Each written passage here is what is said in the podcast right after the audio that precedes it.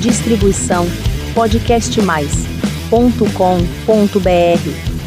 Hey, começando aqui mais um episódio da Pedro Aqui Press, 86 Quem voltou é o Mr. Mário Bortolotto. Não, não voltei, não. Você que veio aqui gravar comigo. Não voltei pra lugar nenhum, não. Depois de dois meses sem gravar com o Bortolotto, É. eu. Ele veio aqui, bateu, bateu na minha porta aqui, É, veio aqui encher meu saco. Tava quase dormindo. Isso. Plena quinta-feira de tarde, né?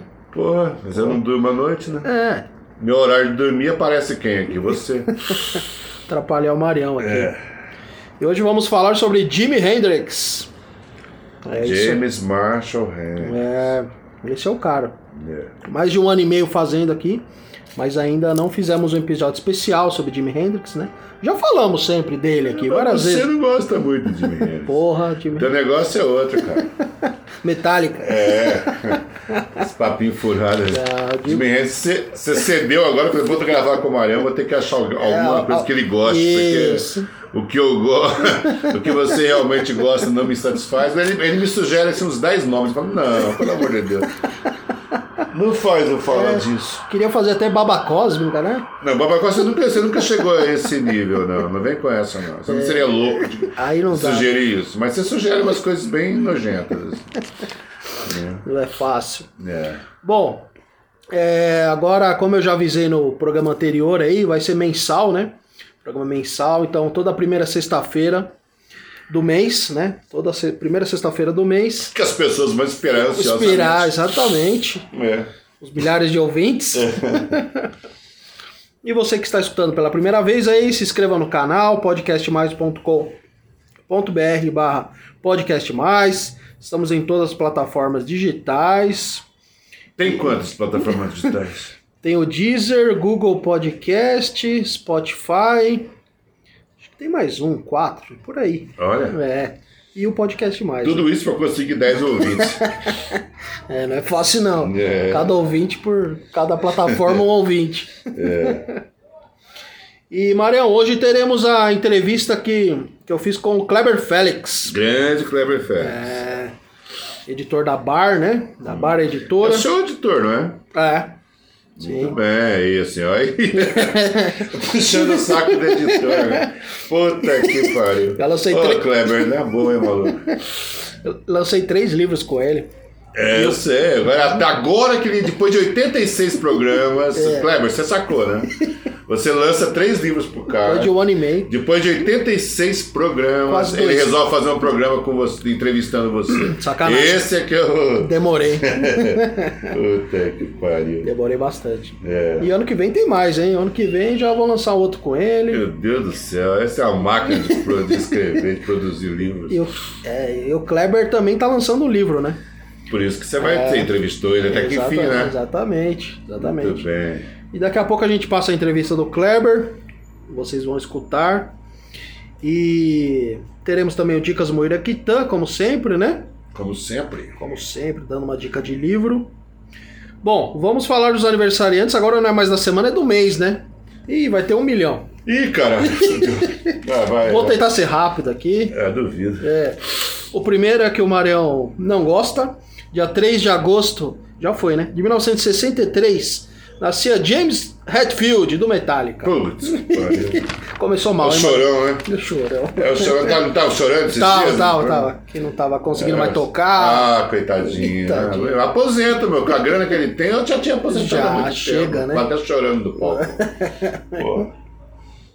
Dia 4 de agosto de 1969, Max Cavaleira. bacana, bacana. Esse é o cara do Sepultura. É. O dia 5 de agosto, o ano que você nasceu, Marião, 1962, o João Baroni. Quando nascem as lendas. É. 62. Batera do Paralamas. Grande batera. Lembra muito Stuart Copeland, o jeito de tocar, né? Verdade. Já fizemos bem. um especial Paralamas aqui, ficou bem legal também. Ah, mas eu não fiz com você o Paralamas. fez, fez. não. Fiz? Fez, fez. Eu falei de Paralamas Acho aqui? que foi ano passado. Foi. Olha só, então. É, é. Tá bom. Mas Cavaleiro de Sepultura já fizemos especial Sepultura Sim, também. isso eu lembro. É, dia 8 de agosto de 1961, o The Edge, do U2. Olha, o guitarrista do Ed. É, Esse passou vergonha perto do Jimmy Page, né? Passou. Aquele filme lá, né? Aquele pô? documentário, né? É, O Jack White, né? Jack White, é. Porque quando o Jimmy Page pega na guitarra, fica chato pra É. todo mundo. né? Essas, ban essas bandas dos anos 80. Essa semana eu assisti o Whiskey Hamburger, o filme baseado na peça do Bortolotto, né? É. Ali no Sátiro, no Biju. Cine Biju, né? Cine Biju. E aí tem uma passagem lá da, do filme que o personagem fala, né? Que no- as músicas dos anos 80 ali. Pô, pro cara não bebia. As músicas não incentivavam ele a beber. Ficou sóbrio durante um tempão. É, é. Muito bom. Dia 8 de agosto também, só que em 1972, nascia o Fred, batera do Raimundos. Não vou falar nada. não vou falar chega de Raimundos, não. Não, eu prefiro não falar a respeito. prefiro? Essa banda de convertido. banda de bolsonaristas. Reacionários. É. Dia 9 de agosto de 1962 também, Marião. Guto. Guto Goff, do Barão. Sim, É. cara bacana. Baterista do Barão Vermelho, 62. Exatamente. Quando nasceram as lendas. As lendas. É. Dia 10 de agosto de 1947, o Ian Anderson, do Jethro Tull. Putz, o flautista. Isso é uma das coisas mais chatas dos anos. Da minha adolescência, 60, assim, 70, cara, da minha né? infância. É. Meu Deus do céu, como ele é chato. Nunca gostou de Jethro Tull. Não, Nada. não. E tá vivo ainda, né? E aquela camiseta também, tem, tem putz, Sei. ela po- povoa a minha mente, assim, eu tô dormindo, eu fico vendo ele com aquela flauta, negócio, nossa, não dá, Não dá, né? não. Dia 12 de agosto de 1949, o Mark Knopfler. Mark Knopfler, grande guitarrista, É. grande guitarrista. Eu vi um, um programa dele com o vocalista do ACDC, cara, É. muito legal, bicho. Mark Knopfler. O Brian. Johnson tinha um programa, né? O Brian, acho que Eles tem, têm, ainda tem. no canal Bis, né? É. E aí ele entrevista o Mark Knopfler, cara. Puta, muito bacana. Muito bom, muito bom. É. Dia 16 de agosto de 1951, o Marcelo Nova. Camisa de Vênus. Marcelo Nova. Fizemos um especial também, Camisa de Vênus. Sim, já fizemos. Já. Encontrei o Roberto esses dias. É o Robério, guitarrista do clandestino, né? Camisa é, de Vênus. É, é amigo meu, nosso. Você conhece ele? Pessoalmente não. É gente boa, muito boa. Ele que toca às vezes o quelele, não? Não, Não, porque não. toca aquele ali é o cavalo do Velhas Virgens. Ah, o cavalo. Não, o Roberto não toca. O Roberto é baixista. Baixista. É, é. Dia 19 de agosto de 1945, o Ian Gillan, de Purple. Sim, vocalista bom, grande, Purple. bom, bom, muito bom. É. Dia 19 de agosto de 1951 também, o John Deacon, baixista do Queen. É, ele parou de tocar. né? Depois que acabou o Queen, ele não quis tocar mais com ninguém. Esse fez o que o Hatfield deveria fazer. Você que tá falando, hein, maluco? Você que é fã do Metallica, eu não Eu sou. não sou muito fã, não. Não é, mas tem que me insistindo. Vamos fazer um programa do Metallica, pelo amor de Deus. Eu, sei- eu adoro os caras, você não quer fazer o programa dele? Eu achei, tá bom, vamos fazer o programa do Metallica. Nunca assisti um show do Metallica. Não, ah, isso é uma frustração na sua É. vida. Você não sofre, não? Você tá, você tá se lamentando aqui agora.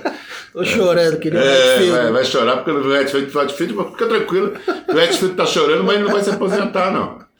Eles tocaram faz pouco tempo no Morumbi Ah, ali, né? É, sei lá. E minha mãe mora ali perto. Não tomei conhecimento. Minha mãe mora ali perto. E aí eu tava lá na casa da minha mãe, nossa, É. as janelas tremiam ali. O som Olha tava alto pra caramba. Olha só, É. quem diria. Porque normalmente show no Morumbi, o som não é mais alto assim. É. Então, muita gente fala que vai assistir um show de uma banda grande, fala a mesma coisa que você assistir um DVD, porque o som não é mais alto assim. Mas dessa vez estava alto do Metallica. Dia 20 de agosto de 1948, Robert Plant. Grande É. vocalista, fudido. Led Zeppelin a gente nunca fez também especial, né? É que Led Zeppelin eu meio que enjoei assim de escutar. Só porque você enjoou, você não vai fazer. Você É, acha que os caras não merecem. Exato, não merece. Né? O Metallica merece, né? O Raimundos merece. Led o Led Zeppelin, Zeppelin. não. Tá certo. É esse é um ditador mesmo. Assim.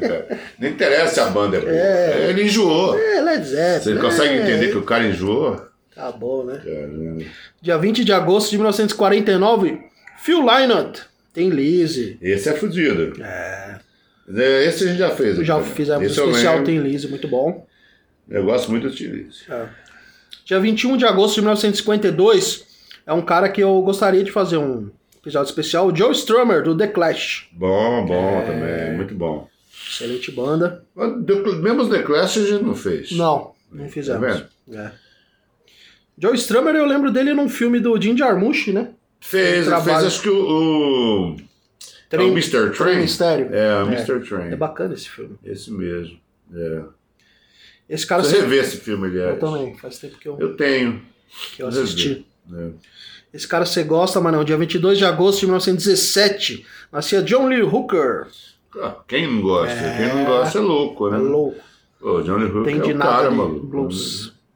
Tá bom, enfim, quem gosta de Raimundo talvez não goste de Johnny Hooker. né? Também dia 22 de agosto de 1967, o Lane Staley, do Alice in Chains. Você não conheço muito, não. Alice É. in Chains eu nunca ouvi com atenção. É bacana, eu gosto. Não. É, acho que você falou que é bom, eu já não vou ouvir. O acústico é legal também, É. do Alice in Chains. Depois, eu não sei se às vezes eu considero o do Alice in Chains melhor do que o do Nirvana até. O acústico? É, é. É. Muito bacana.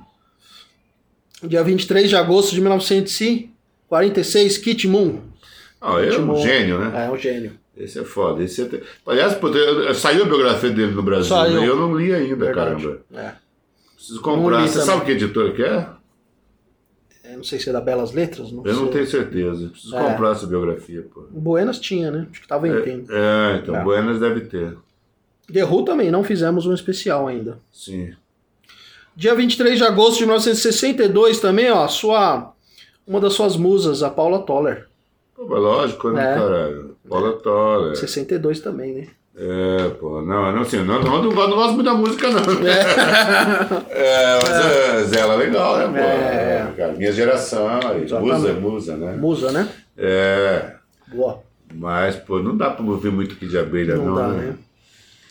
Outro dia eu vi o João do Ratos de Porão, ele fez um vídeo, tava bêbado pra caramba. É, Ele e o Gustavo lá do La Iglesia. sim. Aí os caras estavam falando da Paula Toller. Paula Toller, me segue no Instagram, os dois bêbados. Eles estavam pedindo pra Paula Toller Tal. seguir. E aí o João começou a cantar que de abelha. É, bacana, bacana. E o Jean- que, que, que ele cantou? Tira essa bermuda que eu quero você É, sério? acho que é, viu? Caralho, meu. Não, acho foda. que é o Eu Quero Você. Não, mas é essa, é, é a porra mesma. do tira a É bermuda, verdade. eu quero você sério, é. E aí, o- e aí o, João, o João falou QI de abelha. QI de abelha. Muito bom, muito bom.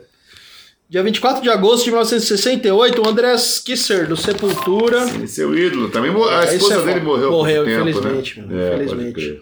Tá acabando aqui, os três últimos. É? E a 25 de agosto de 1949, o Gene Simmons, do Kiss. Sim, foda. Kiss. Linguarudo. É, é. Você você gostava de Kiss? Ou... Eu, sabe o que eu, me- eu acho divertido? É, Não é que eu goste, não, Sim. cara, mas eu acho divertido. Assim, legal. É, aquela porra daquela maquiagem, aqueles. Puta, aquelas. Eu não acho uma ba- babaquice aquilo. É, é meio história em quadrinhos, né? Meio... É, mas eu gosto de história em quadrinho, Sim. mas aquele é meio super-heróizinho, assim, né? É, é. Acho meio chato aquela porra toda. Mas assim, eu, mas eles. Ah, tem umas músicas divertidas, né? E a música Beth é uma puta balada linda. Beth, assim, é uma das músicas que eu ouvia muito quando era adolescente. Bonita Beth. música. É. É, é. Que não é, nem é do, do Gene Simmons, né? É do, Não. do Batera. Isso. Pete Best? Não, Pete Best. Acho que do Pete Best Peter, é Peter Chris, né? É, Peter Chris. Não tenho certeza, acho que é. Isso, isso. Tem, um- tem um livro legal, não sei se você já leu, chama Nirvana Nunca Mais, que é um romance, assim. Mas Sim. se passa em Seattle e tal. É de quem que é? Puta, eu não lembro o nome do escritor, mas ele fala muito dessa música Beth. Assim, É, a Beth é música linda. Eu ouvia muito quando era do jovem. É, dia 28 de agosto de 1969, o Jack Black. O Ah, o ator? É, o ator. Sim, que ele é roqueiro pra Roqueiro caralho, né, também. Canta bem, Isso, tudo. tem né? banda, É. né? Tem, Trabalha tem na alta fidelidade, fez escola de rock, né? A escola de rock é ótima, né? Muito pô? bom, excelente. Eu adoro esse filme. Muito cara. bom, muito bom mesmo. E alta fidelidade também, né? No final ele canta lá o. De quem que é não? Aquela música que ele canta no final? Do Marvin Gaye? Não, Isso, acho que é. Não, não lembro direito. Ele canta uma do Marvin Gaye, sim. É, sei que é muito legal. Eu faz tempo que eu vi alta fidelidade, cara. É. É bacana o filme. É. O livro é muito bacana também. Nick Horby, né? Sim, eu vi a É. peça de teatro também. Ah, você viu a peça? Passou legal. aqui no SESI, né, pô? Na direção bacana. do, do Felipe Hirsch, né? Ah, que legal, que legal. É. Aquela Guilherme Weber, rapaziada. Eu assisti. Você gosta do Nick Horby ou nunca já leu? Gosto, assim, também? gosto, mas é, é, assim, não é. Puta, Muita literatura que você. Você é, assim, assim, o, o Alta Fidelidade eu acho um livro bacana Aham. e aquele outro que ele fez de futebol. Febre de é bola, Fe- muito Febre bom. de bola também é legal. Excelente. É. Mas tem uns livros meio chatos dele, Aham. assim, mas eu gosto, hein? É. acho legal. E o último aniversariante da, do mês, 29 de agosto de 1958, o Michael Jackson. Ah, é. Gênio também. É gênio. Indiscutível. Gênio. Exatamente. Mas não é o tipo de música que eu ouço, mas Sim. não dá pra deixar de dizer que o cara é gênio. É. Jackson 5 ali era foda, né? Ah, também. É. Acho tudo que ele fez, né, meu? Assim, É. pô. Não interessa a vida muito pessoal do cara, não. O cara, Exatamente. o cara é gênio. É. Bom, Marião, vamos começar a falar sobre Jimi Hendrix. Vamos lá. Ele nasceu dia 27 de novembro de 1942. Seattle, né? Seattle. Olha. Primeiro grande cara de Seattle, antes da É, cena de Seattle dos é anos verdade, 90. verdade. né? James Marshall Hendrix, como você falou, né? É. Bom, ele é multi-instrumentista, né? Pra quem não sabe, vários estilos na música dele, né? Rock psicodélico, hard rock, blues rock, acid rock, blues, R&B, né? E ele começou no blues, né? R&B? R&B também. É, não sei como, mas tudo bem. Não, assim, ó, é que o jeito que você falou R&B parecia aqueles apartamentos do seu aluno, né? Eu falei, pô, o cara toca R&B. ah, tá, pode crer. Ah, Jimmy é foda, até R&B ele toca. Esses dias eu vi que dá pra alugar o... No R&B, É. dá pra alugar... Ele toca o Richmond Blues lá no R&B. Dá pra alugar a casa do Poderoso Chefão, onde foi filmado. Opa, Dá- deve ser uma fortuna, Deve, né? deve, deve. Caralho. Deve ser caro pra caralho. Ah, gente rica não tem muito fácil de fazer. né? É, vamos alugar a casa do Ah, Godfather. é. Tem uma frase do Jimi Hendrix que ele falou que o blues, o blues é fácil de tocar, mas é difícil de sentir. É, tem que ser forte. É, tem que ter vivido lá no. Tem que ser, ser fudido pra tocar blues, né, bicho? Sim, Ninguém quer viver uma vida de milionário e quer tocar blues. Não sente, não. exatamente. É. Bom, é, contando um pouco mais da vida dele assim, o divórcio dos pais o afetou bastante, né? E a morte da mãe. A mãe dele morreu muito cedo, né? 1958. E aí, o pai dele foi preso, né? Ele ficou uma época sem pai e sem mãe, né, porra? Isso. O pai dele foi preso, não foi? Foi. Foi. É, É. A avó materna dele era. É, foi a avó criou, né? Foi a avó materna, exatamente. isso. Era Chero- Cherokee, né? Hum. Era Índia, né? Por isso que ele tinha aquela coisa meio índia. né? Isso. Na Usava... verdade, é uma mistura de, de, de afro-americano com irlandês, né? É, é. Usava aquelas roupas, né? é. Indígenas. Isso. E aí eu falei do ukulele, o primeiro instrumento dele foi o ukulele, né? Ele pegou no lixo. É. é. Aí, Fábio Bruno! Fábio odeia o que ele é maluco. Só o- É, O Hendrix só começou com o começou com o. Foi o- é, o pai, ele tava fazendo um trampo com o pai dele, parece, não é isso? Isso, isso. Um negócio de, de mudança, ele achou no lixo lá da, É. mudança. O ukulele, a mulher deu pra ele, falou, leva, leva. É, E aí ele começou com o ukulele. Ele foi, depois de 15 anos que ele foi comprar um violão, né? Exatamente. 5 dólares. isso, 5 dólares. assim. É. É. E ele, logo cedo, ele se alistou no exército, né? Quando ele fez 18 anos ali. Não, na verdade, não se alistou. É, O que aconteceu foi o seguinte: ele tinha 19 anos quando É. ele foi pro exército. é. Ele não queria de maneira nenhuma. O que aconteceu foi o seguinte: pô, ele tava dirigindo carro roubado. Aí a polícia pegou ele, falou assim: maluco, o exército ou cadeia, o que você prefere? Aí ele optou pelo exército, mas ele não queria ir pro exército, não, caramba. Puta que pariu. Ele, puta, foi, nossa, ele foi o pior É. cara que serviu no exército. Todo mundo reclamava dele, todo mundo serviu com ele. Exatamente. Não é? Virou paraquedista, né? Não, ele machucou o tornozelo. É. Ele não queria saber cara tocando violão, meu. E os caras roubaram o violão, roubavam o violão dele, fazia bullying com ele lá, né, bicho? Nossa. Esse cara, né? Porque os caras no exército, né, meu? É. Sacaneavam o coitado do Jimmy Hendrix, que ele não queria saber de porra nenhuma de serviço de servir o exército. E aí os caras sacaneavam ele, pô. Imagina o Jimi Hendrix sendo organizado, arrumando a cama. Não, imagina ele não fazendo. É nada disso, os caras queriam. Não, e o sargento odiava ele. Puta o sargento o quê? que- Falou, meu, vou dispensar esse cara, pelo amor de Deus. Né? O exército precisa que dispense ele, Sim, sabe? Ele tá sim. É. prestando um ser... desserviço militar, né, cara? E aí ele inventou uma desculpa também, disse que estava apaixonado por um, por um colega do exército. Assim. Isso eu não sei, é, verdade? Teve é, essa coisa aí? inventou, ele falou, puta, eu tenho que inventar uma coisa aqui. Falou que ele É. tava apaixonado por um colega Que ali. ele era viado. É, é. Olha só as coisas, né? Esse de Mendes era foda.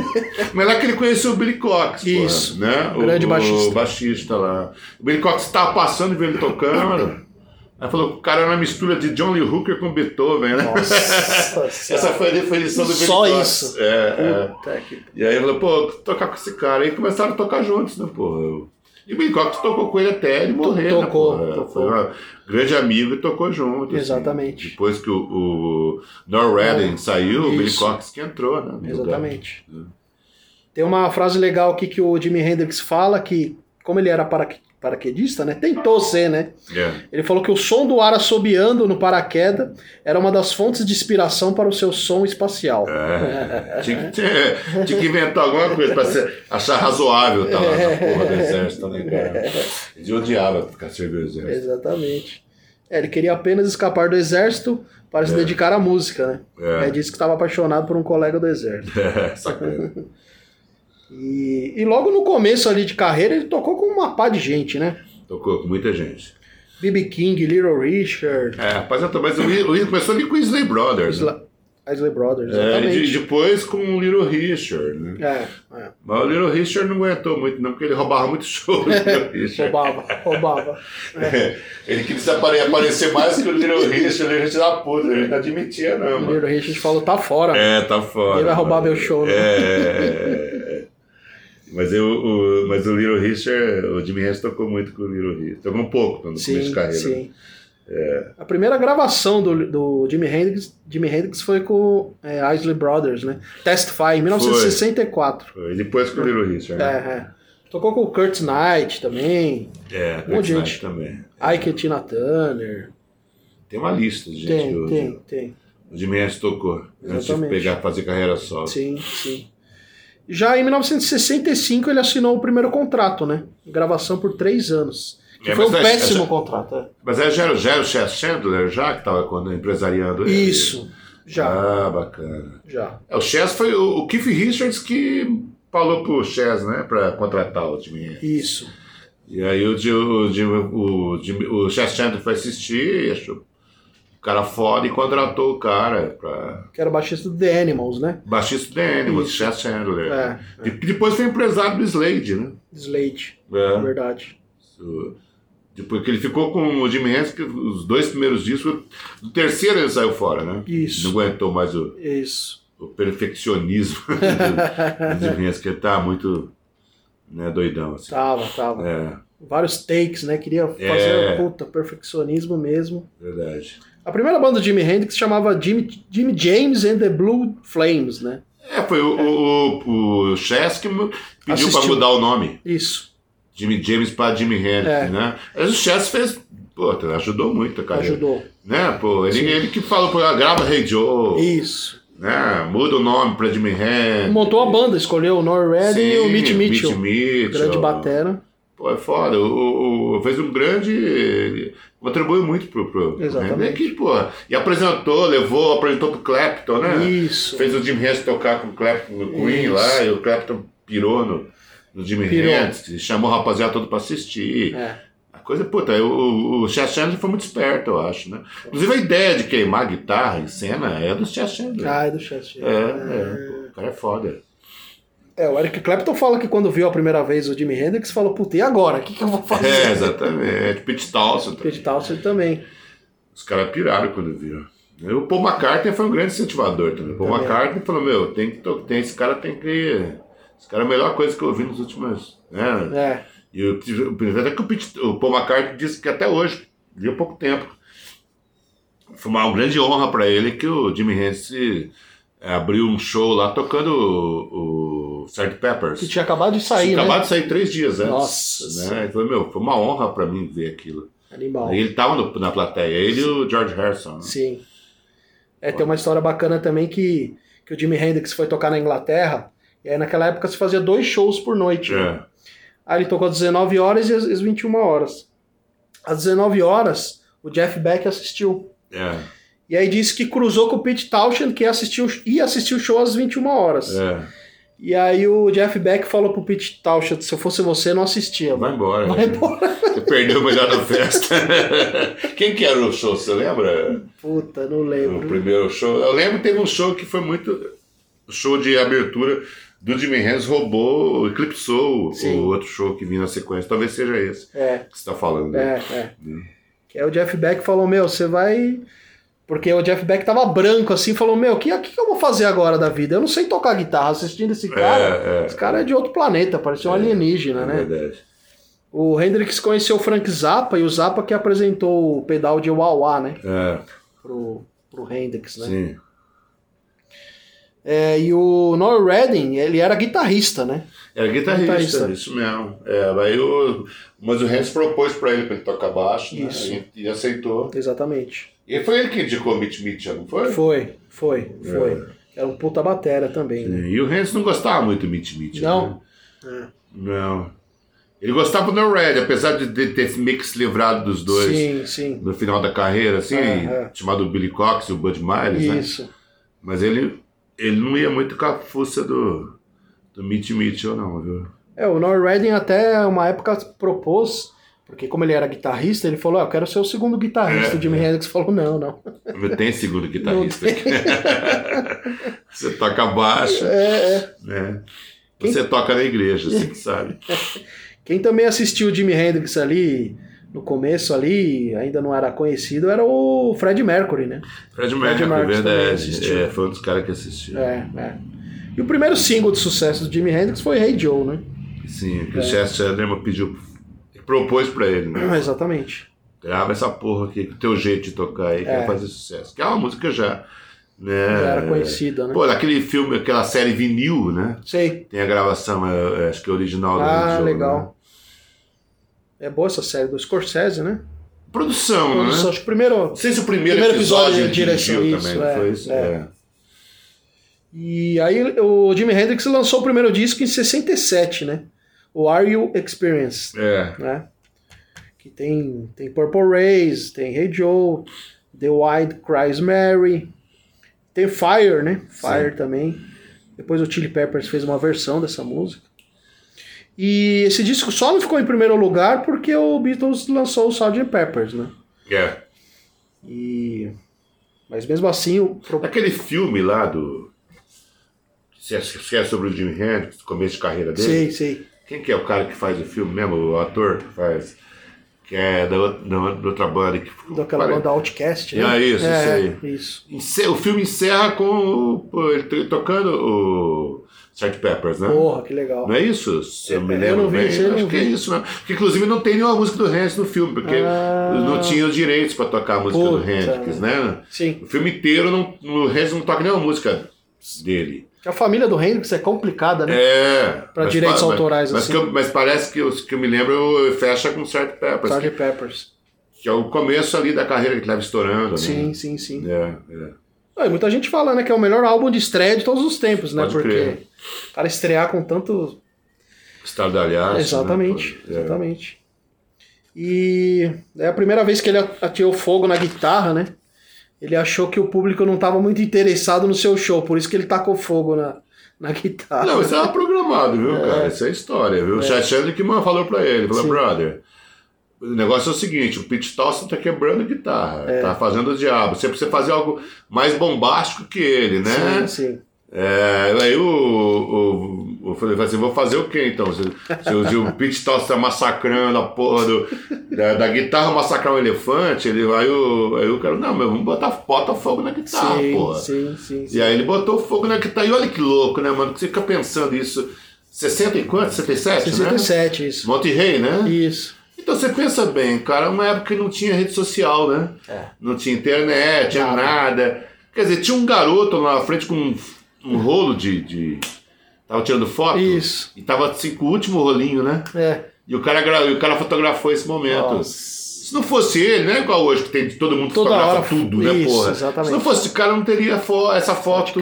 É foto, talvez essa foto mais icônica Verdade. do, do, rock and roll. do rock, É, né? é. E eu acho que é muito maluco, assim, hoje em dia essa coisa de. Se fosse hoje, ia viralizar pra caralho. Ia, Quer ia. dizer, É.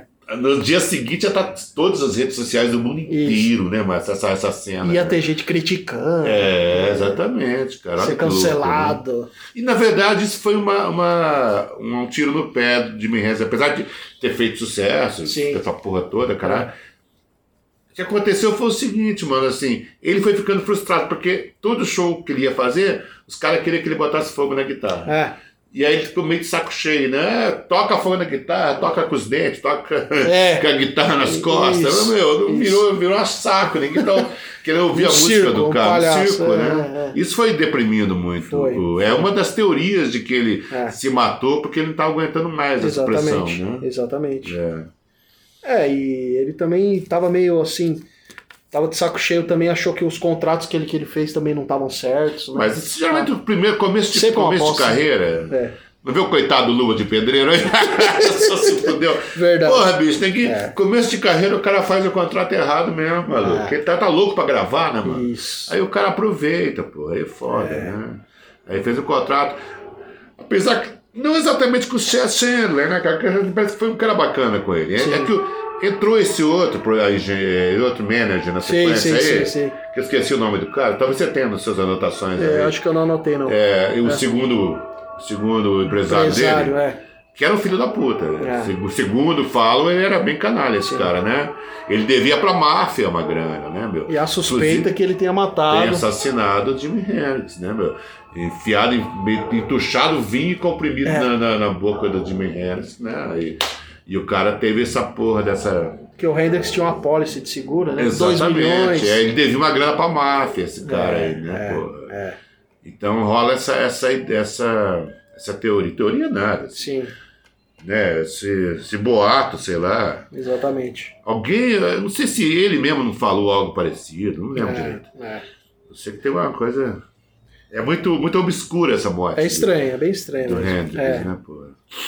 Esse negócio que você falou da- de colocar fogo na guitarra, eu vi essa semana o, o Mike McCready do Pearl Jam, né, guitarrista É. do Pearl Jam, quebrando a guitarra. Ainda? Ainda, mas, Não, Mike. mas muita isso. gente criticando, ah, que palhaçada, não sei o que lá. Mas eu acho uma palhaçada porque hoje em dia não se mais faz isso. Não, já acabou. É. Quando Jimmy Hendrix colocou fogo na guitarra, não faz mais nada, mano. Só você vai ser fiado a guitarra no rabo, sei lá. Entendeu? O que Você vai fazer. Comer a guitarra. É, meu. Pô, caralho. É. Joga pimenta, esse molho de pimenta e come ela no palco. Exatamente. Não tem mais por que fazer isso. Não. E um festival que o. Antes do famoso Woodstock, que o Jimi Hendrix, você até comentou, ele tocou em Monte Rey, né? É, Tocou em mas tinha que ele fez a. Que ele botou- deu uma de incendiário. Isso, que parece que tinha uma disputa entre ele e o Pete Townshend, né? Sim. O Pete Townshend quebrava a guitarra, e aí o Jimi Hendrix, pô, e agora? O que, que eu vou fazer? É, então E aí teve tá essa com- história aí. É. Mas foi o Chad Chandler que falou pra Foi, ele. foi. Foi. No Monte Rey tocou o Watch Redding, né? Que a gente já fez especial Ah, aqui também. exatamente, é verdade. E impressionante que naquela época o Jimi, o Jimi Hendrix lançou um outro disco em 68, que é o Axis Bold as Love, né? É. Também fez puta, puta sucesso. É os três discos. Ah, O terceiro é o que consagrou ele definitivamente, É, mas os três discos. É. é. Depois teve o, o póstumo que foi o Cry of Love, não é isso? isso, isso. É, que é bacana também. Mas esses três discos são foda. né? Tem o que falar do Hendrix. E o que aconteceu no Axis Bold as Love é que ele esqueceu a gravação master num táxi, né? Ah, exatamente, é, verdade. verdade. Depois ele ficou meio. Ele achando que pô, a mixagem não ficou boa, porque os caras tiveram que fazer tudo, re- refazer tudo, meio Isso, correndo, né? Exatamente, Ele exatamente. não ficou muito satisfeito com a Não, mixagem do, não. do disco. A ca- a cagada foi Cagada. dele, né? Não, em 67 ele lançou o Warrior Experience É. e o Axe Bold as Love. Em 68 foi o Electric Ladyland, né? É. Que era o nome do estúdio que ele criou também, né? Construiu. É, que gastou mó grana. E ele- aí, aí as dívidas dele aumentaram, né, pô? É, Já tinha um contrato ruim já, né? E aí tava fudido. Tinha, tava fudido. aí tinha que fazer turnê pra caralho. Ele não queria fazer turnê mais. É, negócio dele tava cansado dessa porra de ser cobrado, pra virar showman, o cacete. sim, sim. E aí, os caras cobrando, cobrando dele, ele tava de saco cheio, abriu um estúdio pra poder experimentar, né? É. Tinha até. Ele ia gravar com o Miles Davis, pô. Isso. Né? Miles Davis. Quer dizer, pô, aí não conseguia gravar, né? Ele, ele acabou dando uma festa no estúdio, pá, pá, teve que viajar, acabou não aproveitando o estúdio, né? Exatamente. pô? Exatamente. É, o Miles Davis se inspirou muito nele, né? Sim, claro. Ele Eles iam- queria muito gravar Queriam. com. Eles iam montar uma banda junta, né? Isso eu já não sei. Que ia se chamar Help. né? Ah, foda. Que era. Hen- Ah, não, isso aqui é outra coisa. Isso aí não é com o Paul McCartney? Não, Help era, seria Hendrix, Emerson, Emerson Lake e Palmer. Ah, tá, tá. É. Sei que tinha uma, uma ideia de fazer uma com o Paul McCartney também. Também, É. também. Ele convidou o Paul McCartney. É, é. E esse Help não, não deu certo porque ele morreu. E aí os caras montaram o Emerson Lake e Palmer. Não existia ainda. Olha que louco. É, é. E, e aí, em 1969, ele, como você falou, né? O Billy Cox, que era amigo dele do exército, é, né? É, é. Voltou pra banda, voltou não, foi gravar o Isso. disco, né? É porque a comunidade negra ali, os Panteras Negras, ficavam pressionando ele, né? É. Você tem que colocar mais dois negão na banda e tal. Na verdade, o Billy Cox nem chegou a gravar, né? Ele tocou em Woodstock com o Bud Miles, É, eu foi? acho que. É. Eu acho que foi isso. Eu acho que ele tocou no Band of Gy- Gypsies, que é o nome da banda, né? Tá, não tenho certeza. É, É, sim, mas acho que tocou. eu não tenho certeza se gravou o disco. É. Isso que eu não tenho certeza. Acho que gravou o É. quarto, se eu não me Billy engano. Cox. É, o É. quarto sim, mas quando o terceiro, quando ele tava vivo, gravou três. Ah, tá. o quarto é entendi. póstumo. Sim. E aí o Mitch Mitchell na bateria e Isso. acabou saindo e entrando O o Bud Miles. É. Exatamente. Que já era um músico. Daí entrou dois negão. Isso. Aí ficou tudo. É. Ficou... Os caras criticavam ele mas apesar que, pô, uma coisa também que os caras dizem muito que, que a, a CIA também ajudou a matar ele e Ah. tal. Tem uma conspiração também em cima Sim, disso, né, meu? sim, sim, sim. Que era uma época de, de conflitos raciais, o cacete. É. E o. E o Hendrix era um negro que os brancos adoravam, né, pô? É. E aí os caras estavam putos com essa história aí. E a Exatamente. CIA tava perseguindo ele também. É, Existe muita teoria da, tem. em cima da morte dele. É. E aí em Woodstock tocou o Billy Cox no baixo, né? O Mitch Mitchell na bateria, o Larry Lee na guitarra base, ó, tinha outra guitarra É. base. é. Mas, Yes. aquela coisa, fica quieto no seu canto aí. Jerry Vélez e Jonah Sultan na bateria e percussão também. é, porque ele botou É. até percussionista aí. Exatamente. né, No final. E aí, pra quem não, lógico, para quem conhece o rock and roll, já deve ter visto, ele tocou o hino é, americano, né? Esse é o Woodstock. Exatamente. É. Woodstock também foi aquele show que era para ter acontecido dia antes, Sim, né? é. Acabou sendo no outro dia. Atrasou. Com muito menos público. É. Mas quem tava lá viu, né? Porra, aí é foda, cara. Não dá mais pra. É, Nunca mais esquecer aquilo. Deve ter uns caras. vivos ainda, né? Ah, tem, eu acho É. que tem, né? Pô, que estão aí pra contar a história. Santana? É, O Santana tava lá, É, né? tava lá, Sim, tava sim. lá. E aí perguntaram pro Jimi Hendrix, que muita gente criticou, tá, a organização. Ele falou, ó, eu achei que foi mágico. É, exatamente. Mas o pessoal que ficou lá e assistiu. É. talvez. É. E aí ele tava usando muita droga, né? O Jimi Hendrix e tal. Teve um show que ele tava desanimado, como você falou, Marinho. Ele tava meio depressivo, deprimido já com a situação, porque queriam que ele fizesse um circo É, ali com a é. guitarra. E aí ele começou a tomar muita droga. E aí ele perguntou pra uma menina na plateia, em outro show, né? Você tá menstruada? Eu posso ver através das suas bermudas que você tá, tá menstruada. E ele ficou mal com isso depois, assim, o show. É porque dizem que ele tava bêbado, ele, ele também bebia muito além de usar muita droga. Ele sim, ficava sim. meio agressivo, né? Exatamente. Aquelas histórias de que ele, pô, ele era um cara muito gentil, assim, normalmente. É. Mas quando ele tava bêbado e chapado, ele era muito agressivo. Isso, ele isso. chegava a ser agressivo com as mulheres e tudo, É, né? é, Tinha essa coisa, ele era bem doido, né? exatamente. É.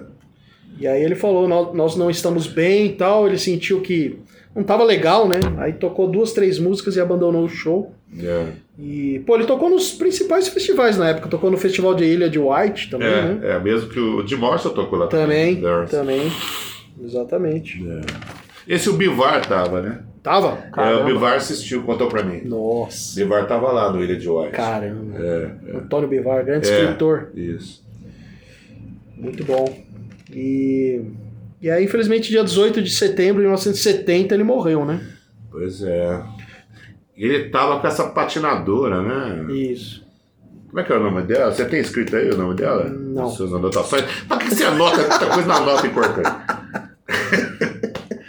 que era uma patinadora aí que, pô, sei lá, sofreu uma lesão. alemã, mas sei. é, É. alemã. É. E aí ela era pintora, agora tava pintando. E, ela, e essa mulher é maluca, né? Porque É. essa mulher fala que ela era o grande amor do Remy Thomas, né? Ah, Falou que era o grande amor do Remy. lançou mas- livro, né? é, o Eric Burdon, que era muito amigo dele, falou, não, é, puta, o cara conheceu, ele foi namorar, ficou só cinco, seis vezes com ela aí, pô. é. Aconteceu que ele morreu no, Tava na- com ela. no, no hotel que ela tava, né, no quarto de hotel que ela tava sim, tal, sim, né? sim. E essa mulher, inclusive, ela fala, ah, porque, pô, eu falei pra ele, tá, pediu comprimido pra mim, ele tinha um sonífero, É, e ela deu, falou assim, ó, toma meia metade desse aqui, né? sim. E ele tomou nove, Puta, né? merda. Com vinho. Nossa. Aí que aconteceu, pô, que ele acabou dormindo em cima do vômito, e asfixiado É. com vômito e tal. Segundo ela conta, se ela foi comprar cigarro, quando voltou, ele tava lá, pô. É. Mas também tem essa, toda essa história aí que os caras entraram no quarto e fizeram ele tomar o vinho. Ele tinha quantidades matar absurdas no pulmão de. É, de é. vinho, né? É, né? Tomar tanto vinho, tanto comprimido assim, sei É. lá. E, o- e dizem que obrigaram ele a tomar, tem essa história toda aí. Mas essa mulher é maluca, porque ela ficou falando que ela era grande amor da vida do Regis e começou a, a- a difamar a outra lá, que realmente Nossa. ficou mais tempo com ele, mesmo que aquela namorada do começo de carreira dele, Sim, né? Que acho que até aparece nesse filme que o cara do Outcast faz. sim, sim. Acho que é a atriz, a personagem principal ali é essa Aham. mina aí. E essa mina acabou processando ela, né? Falou, meu, maluca, você fica aí me, me difamando aí, cara. ficou 15 né? dias com o cara, eu É, fiquei anos. né? É, e você fica me difamando. Ela, não, não, não é só o fato de, Sim. pô, ela tá contando mentiras sobre É. Mas difamar a outra, né? Sim. Fica atacando a outra. Nossa. Aí ela, meu, você é maluca, né? É, E aí ela processou essa, essa doidona aí, Sim. essa alemã. Nossa. E a alemã perdeu o processo. Perdeu. Perdeu e quando ela foi condenada, acho que um ou dois dias depois, sei lá, ela se matou, né? Com Nossa. 50 anos de idade, ela, se matou. Essa mina, essa alemã. Caramba. Eita. Começou a bateria aqui, uma batucada. É, o que, que é? Que mês nós estamos, caramba? Estamos em julho. Pô, é pré-carnaval. Pré-carnaval já. Certo, né? tá certo. É isso aí. Aqui na Rego Freitas começa cedo esse negócio. E aí, o Jimi Hendrix tem mais de sete álbuns póstumos, né? É. Lançaram muita coisa depois. Ah, é óbvio, né? Podiam É. pegar tudo que pudesse. É. Mas a família dele ali vive brigando por direitos autorais. É meio complicada a família do cara, né? Como de todos os caras. É. Se você não cuidar direito da- do, do seu espólio, É, né? é, As pessoas ficam brigando, Sim, né, bicho? Mesmo sim. um cara que nem o Hendrix, os caras desse nível, é, sei lá, de Morrison, É. de Joplin, essa gente, Ah. pô, é muito famosa, cara. Né? é. Uhum. Tem um legado muito grande, puta, meu. É, Mas fica difícil, né? exatamente. A gente não tem um filme sobre a vida do Jimi Hendrix, com as músicas dele até hoje, porque Pô. a família não deixa, é uma Um sacanagem. absurdo. Né? Porra. Deixa fazer aí, pega uma parte da grana e Sim. acabou, né? Pô, Vão acabar morrendo não ganhando nada, porque ficam segurando a onda. pô, né? você lança um filme com as músicas dele, lança um disco, pô, É. vende pra caramba. Claro, Vão ganhar mais dinheiro ainda. É não, mesmo que vocês. é, Eles querem ganhar tudo, né? Sabe, É. que, sabe que vai ter o, o porra do empresário lá querendo faturar em cima também, óbvio, É. né? Vai ter gravadora, vai ter o caralho. Isso. Meu, se ganhar, sei lá, 5% né? Nossa. de, do que vai entrar, mas já fica rico Já é mó grana. Pô, você não precisa fazer mais nada na vida, gente. É. É, a ambição é foda, né? É. Não, você falou de morte misteriosa, eu tava lendo também sobre o Brian Jones, né, do Rolling Sim, Stones. sim, Também foi a mesma coisa, né? É, ninguém explica direito. Bebeu muito remédio pra dormir, também tomou muito É, pô, remédio. Tem até a teoria de que o Mick Jagger matou ele, olha só que loucura, né? Eu não acredito, é óbvio, Sim, mas sim. enfim, existe essa, essa, Existe. essa lenda também, Existe. né? Foda. Pô, tem várias teorias aí que o Paul É. McCartney é o irmão gêmeo, né? Porra, isso é, É. um absurdo também. O Paul McCartney morreu. Se ele tem um irmão tão talentoso quanto ele, é foda. né? então por que esse cara não tava gravando antes? Exatamente. Mano. Ai, ai. Bom, Marião, É, agora vamos com a entrevista do Kleber Félix. maravilha, Kleber Ferry. Kleber Félix, e daqui a pouco a gente volta para falar nossas dicas aqui da, da semana, do mês. É, Até daqui a pouco. é. Bom, antes de começar aqui a entrevista com o Kleber, é, eu tô aqui com quatro livros dele. Agora, Entre Iguais, Letícia não é mais aquela Dark Deprê. Tarde Demais, Coisas Quebradas e sobre casamentos e funerais. Vou falar um pouquinho do, do livro aqui, dos livros, antes de começar a entrevista. Agora, Entre Iguais, Letícia não é mais aquela Dark Deprê na contracapa aqui. Agora Letícia e eu não somos mais sozinhos no mundo. E tem tanta coisa para discutir e odiar, tantos discos para curtir, e eu quero muito beijar sua boca, mas a vida não presta e somos sozinhos. Sim, porque falamos de solidão, impossibilidades, profecias sobre como acabaremos fodidos. Sobre o autor. Kleber, Fe- Kleber Félix queria ser guitarrista ou cantor de blues, mas não passa de uma espécie de hiperativo, hiperativo preguiçoso. Talvez por isso tenha se tornado escritor. Atualmente vive em São Paulo. Isso aqui já é antigo, né? Que agora ele está morando no interior. Publicou e contribuiu com uma porrada de fanzines e outras publicações nacionais. É editor e colunista do jornal literário Elefante de Menta. Já dirigiu umas peças e uns curtas toscos. Assinou uns roteiros e se meteu numa porrada de projetos por aí. Você sabe, essas coisas que escritores fazem nas horas vagas para se divertir. Em 2008, criou o selo independente Bar Editora. Publicou nove livros de sua autoria, dentre outros de tipos de sua laia. Em 2015, lançou o romance Fantasmas Não Respeitam Geografia, pela editora Casuá. Gosta mesmo é de cerveja, conhaque, uísque, vodka, vodka, tequila, campari, rum, vinho, cachaça, macarronada, a bolonhesa, poemas do Bukowski em dias de chuva, blues na vitrola, fumaça e, alguns, e algum romance bacana. Infelizmente, nem sempre é possível. Ganha vida vendendo seus livros nos bares da cidade, às vezes sendo confundido com mendigo por burgueses gordos, bêbados de uísque 15 anos. Azar o deles. De vez em quando posta alguma boba bobagem no seu blog empoeirado www.deumjeitoblues.blogspot.com É isso aí. É...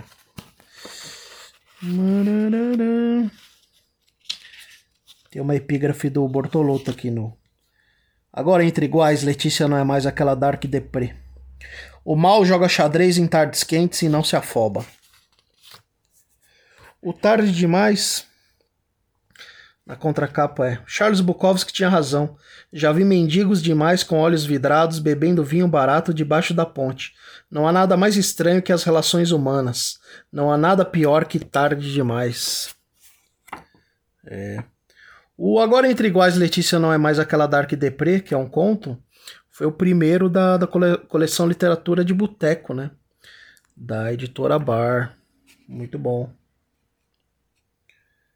É isso aí. Sobre casamentos e funerais. Na, na contracapa é: Rebeca tem pés sacanas, experientes quando volta para frente da tela. Eles arrancam minha camisa. Quero ficar sozinho, quero escrever sobre corações arrasados, jogados em sarjetas imundas, meio fio correndo água de esgoto. Começo beijando seus dedos. Quero ficar sozinho, quero escrever sobre o sujeito mais infeliz desse mundo fudido. Rebeca tem pernas lindas, quero escrever qualquer coisa amarga. Tiro sua calcinha. É isso aí. Pô, eu já li esse. Esse mini conta aqui. Né? Uma vez eu fiz um vídeo mas eu acho muito bom. Acho que eu vou ler de novo, hein? Falta, do livro sobre casamentos e funerais. Depois de seis anos juntos, 16 testes de farmácia mal sucedidos, uma média de 17 doses de pílula no dia seguinte, dois boletins de ocorrência, um gato atropelado e um dog com leishmaniose e, é claro, mais uma porção de pequenas coisas ruins, ela resolve me deixar. É que ela tava querendo um filho, saca? Ela dizia que faltava alguma coisa, que tava na hora da gente passar por uma outra fase das nossas vidas. Eu tentava persuadi-la, sou maconheiro, às vezes fico lesadão, não ia dar certo. Vai ser bom pra gente, ela insistia, um nenezinho. Além da bebida, é claro, o que mais me prejudica e me desqualifica para tal função. A gente tá bem agora, mas falta alguma coisa. Com o nenezinho nosso a gente vai ser feliz de verdade. Eu sou escritor, escrevo sobre coisas tristes, coisas quebradas, gente fodida, vendo livro em país de semi-analfabeto em tempo de crise. Não posso sustentar um nenezinho e também não pretendo mudar de ramo. Daí ela começou a dizer que eu tinha medo. É claro que eu tenho, pô. Um nenezinho, caralho. Que, que eu ia deixar passar essa oportunidade sublime que é gerar um filho. Porra, dá uma olhada lá fora. O mundo não é um lugar bom que eu ia morrer sozinho, o que na real não é nenhuma novidade. É que eu era um covardão, que ela não ia ficar com um covardão. Fez as malas e foi embora. Bem, a vida segue e eu, um bocado magoado, sigo também transando fumo de procedência duvidosa. Solitáriozão, enchendo a cara e escrevendo merda.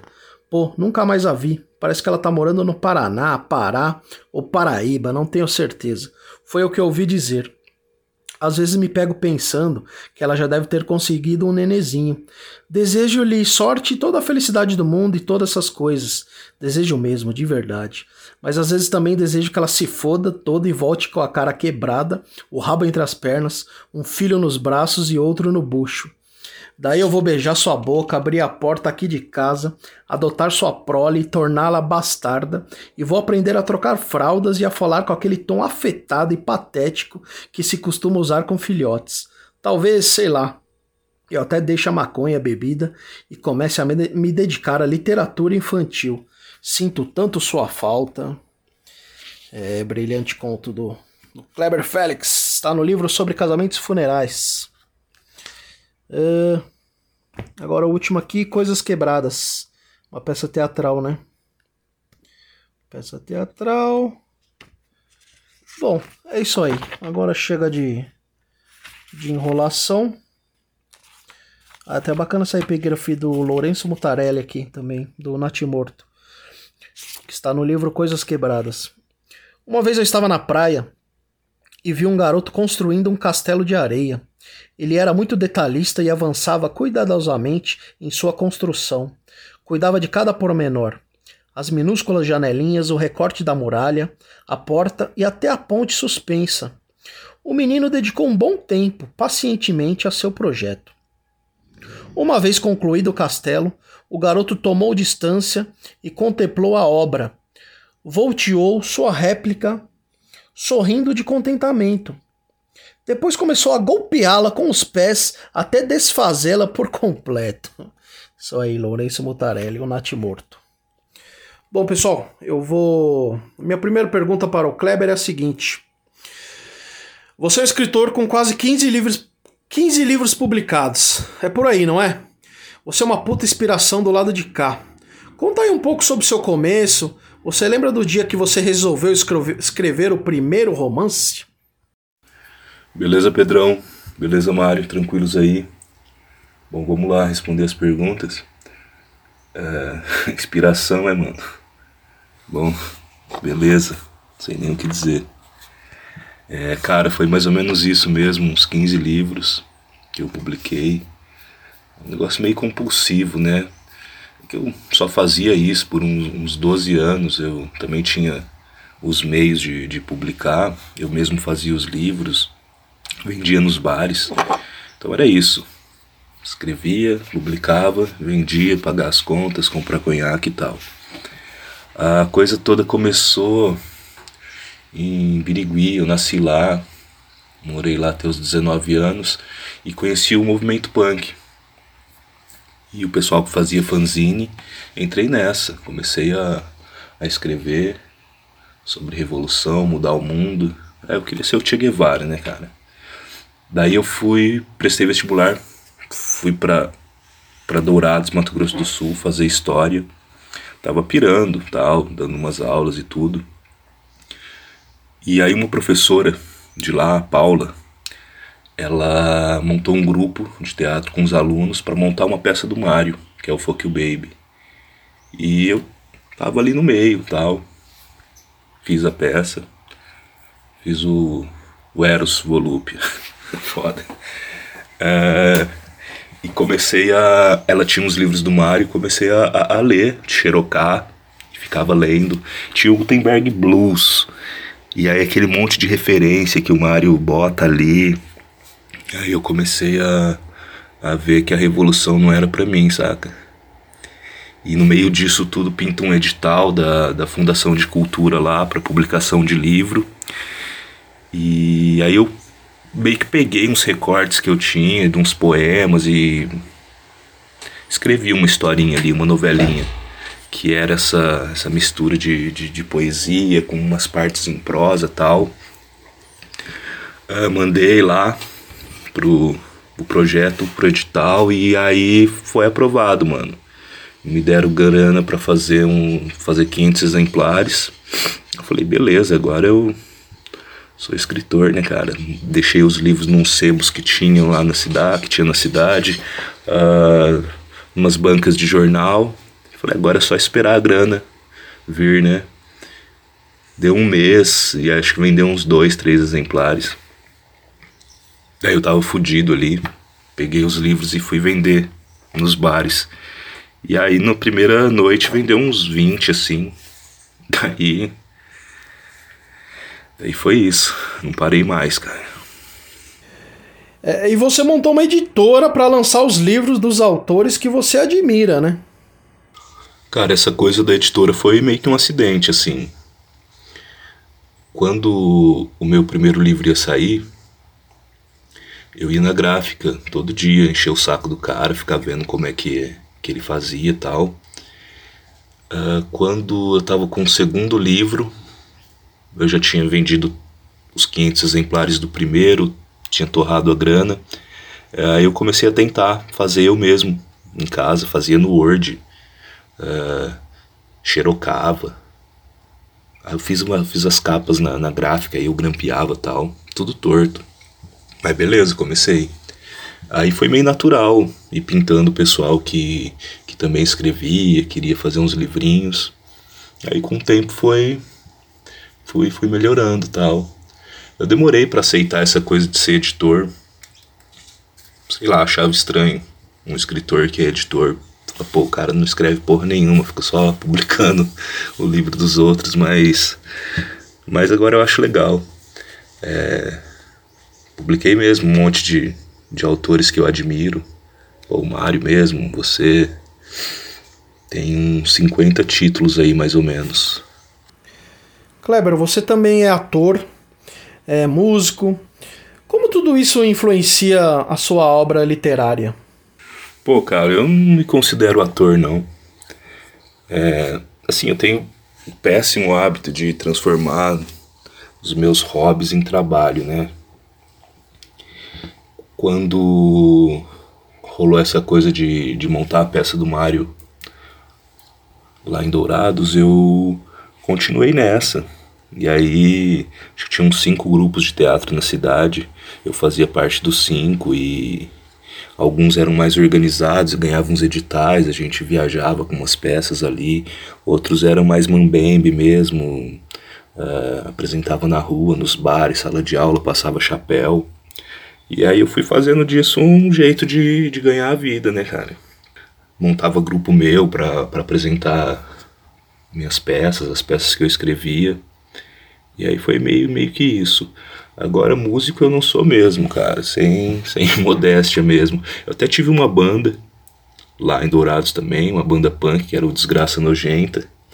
A gente tinha, tocava guitarra.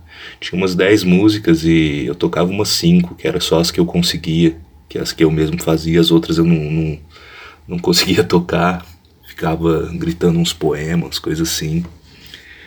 É, e, velho, isso tudo acho que influencia o modo como eu escrevo, a coisa de gostar de, de dramaturgia acaba indo pro, pros meus textos e pras peças também. E a música acho que mais como, como trilha sonora pra coisa toda, né? uh, o ritmo da fala, da narrativa, talvez uma atmosfera. Essa coisa, né, meu? Quem não. Quem não tem talento para tocar, às vezes tenta fazer isso na, na literatura, né? Pelo menos como como atmosfera da coisa toda. Bom, como eu já falei antes, né? Eu estou com quatro livros geniais aqui nas mãos. Agora, entre iguais, Letícia não é mais aquela Dark Deprê, um romance porrada. Tarde Demais, uma peça teatral que foi encenada em 2009, outra obra do seu trabalho, Sem Massagem. Sem massagem, entre aspas. São versos sangrentos, já diria o Facção Central. Sobre casamentos e funerais, é uma história de amor nada convencional. Esse é de 2017. É... E o último que tenho aqui é o Coisas Quebradas, um outro chapado texto teatral. Queria muito ver essa peça. Esse personagem Dom Castro é brilhante. E o Oswaldo é um filho da puta. A peça é de 2008. Fale sobre esses livros. Esses livros são os que eu publiquei pela coleção Literatura de Boteco. Tem mais um meu aí, são cinco. Uh, total são 29 títulos. Isso também foi outro acidente, cara. Eu tinha publicado um, um romance por outra editora, que é o Fantasmas Não Respeitam Geografia, Uh, porque eu tava com a impressora quebrada, era um livro que ia ser grande, caro e tal. Aí no fim foi mal roubado, porque o livro me saía uns 35 reais, eu vendia por 40, 45, sei lá. E foram 150 exemplares só, o negócio acabou e eu estava de novo naquela situação do segundo livro, uh, sem grana para fazer os próximos e tal. E eu tinha esse conto, que é o Agora Entre Iguais, Letícia não é mais aquela Dark Deprê. Tem.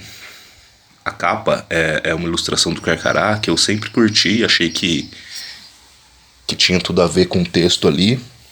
E aí fiz esse livrinho. Voltei, né, a fazer os livrinhos menorzinhos. E, porra, rolou, funcionou. Começou a, a chegar outros autores e, porra, a coleção é foda. Só tem gente foda ali.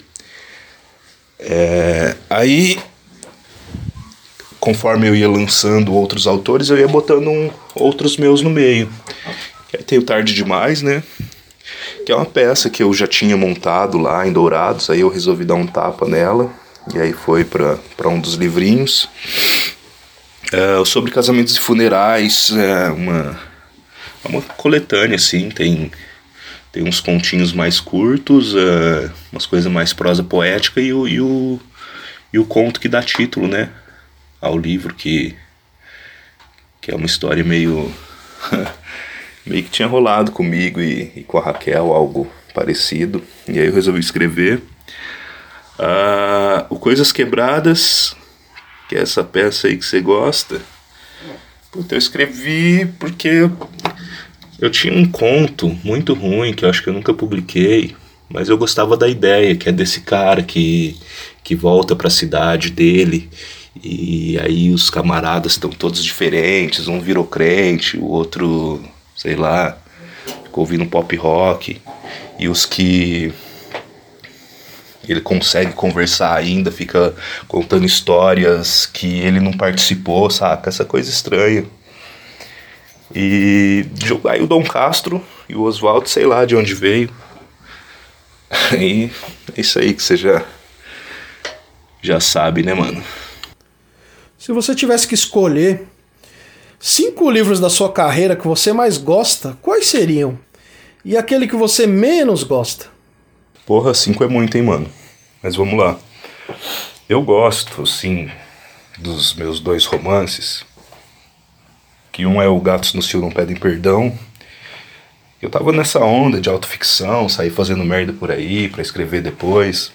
E aí eu criei esse personagem que é o Fellini, um escritor que vende livro na rua, é, roqueiro, bluseiro, fica fazendo merda aí, se fudendo com, com as mulheres. É, depois eu escrevi o Fantasmas Não Respeitam Geografia, que também é com Fellini, mas aí é, acho que já é algo bem mais fictício, acho que eu talvez encontrei ali uma voz narrativa tal para ele. E gosto do, do conto Agora, Entre Iguais, Letícia não é mais aquela Dark Deprê. Vamos ver. Tem o Dois Anos e Treze Dias também, que é uma historinha bem doente, cara. Os personagens é Timão e Pumba, que é o apelido dos caras, são dois irmãos. O Timão é um traficantezinho de maconha e tal. O Pumba é o irmão retardado dele que fica fumando a maconha toda. É... E aí tem esse terceiro romance, cara, que não saiu ainda, que também vai ser uma continuação dessa história toda do Fellini, que é o A Última Vicinal, deve sair o mês que vem. Aí o pior é o meu primeiro, né, cara? Primeiro, putz, é ruim. Clebão, você também é luthier. Constrói uns bichos esquisitos, umas paradas sinistras, instrumentos musicais, amplificadores. Diz aí, Puta, essa coisa dos instrumentos aí, outro acidente na minha vida, velho. Eu costumo dizer que eu sou luthier experimental, até para não arrumar rolo com quem faz o negócio de verdade mesmo, né? Aí eu criei essa coisa que é a caixote luthieria experimental. Uh, vou contar a história. Sabe o Guilherme, o Lorandi?